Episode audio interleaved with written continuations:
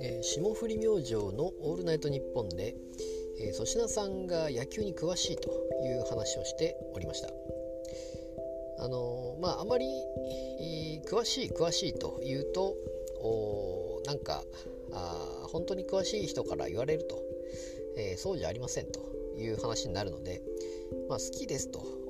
好きと詳しいは違うということであったり、まあ、そういうことをまあせいやさんが言ってたんですけども、えー言うにもかかわらず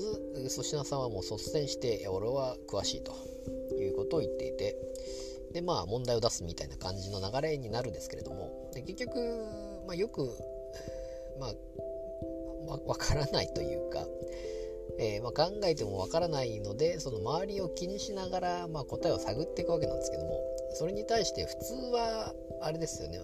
あのまあ分からなくて、まあ、割もあの周りも普通は助けを出さないわけですよね。普通であれば。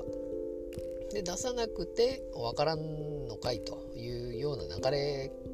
なのかなと思ったんですけどもそうではなくてですねもう率先して周りの人間がこう助けるという助けるというか何て言うんですかねヒントを出していくというかそうじゃないみたいな感じのリアクションを周りがしていてさすがラジオのすごい方たちがやってるなと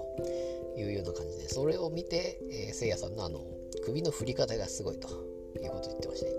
パワープロのパワプロの首の振り方みたいだなと言ってましたけど、まあ、私はパワープロやってないんですけども、えーまあ、そういう周りが首を振ったりですねリアクションしながら進んでいくラジオであるということでなかなかえーさすが霜降りのラジオだなと思いました。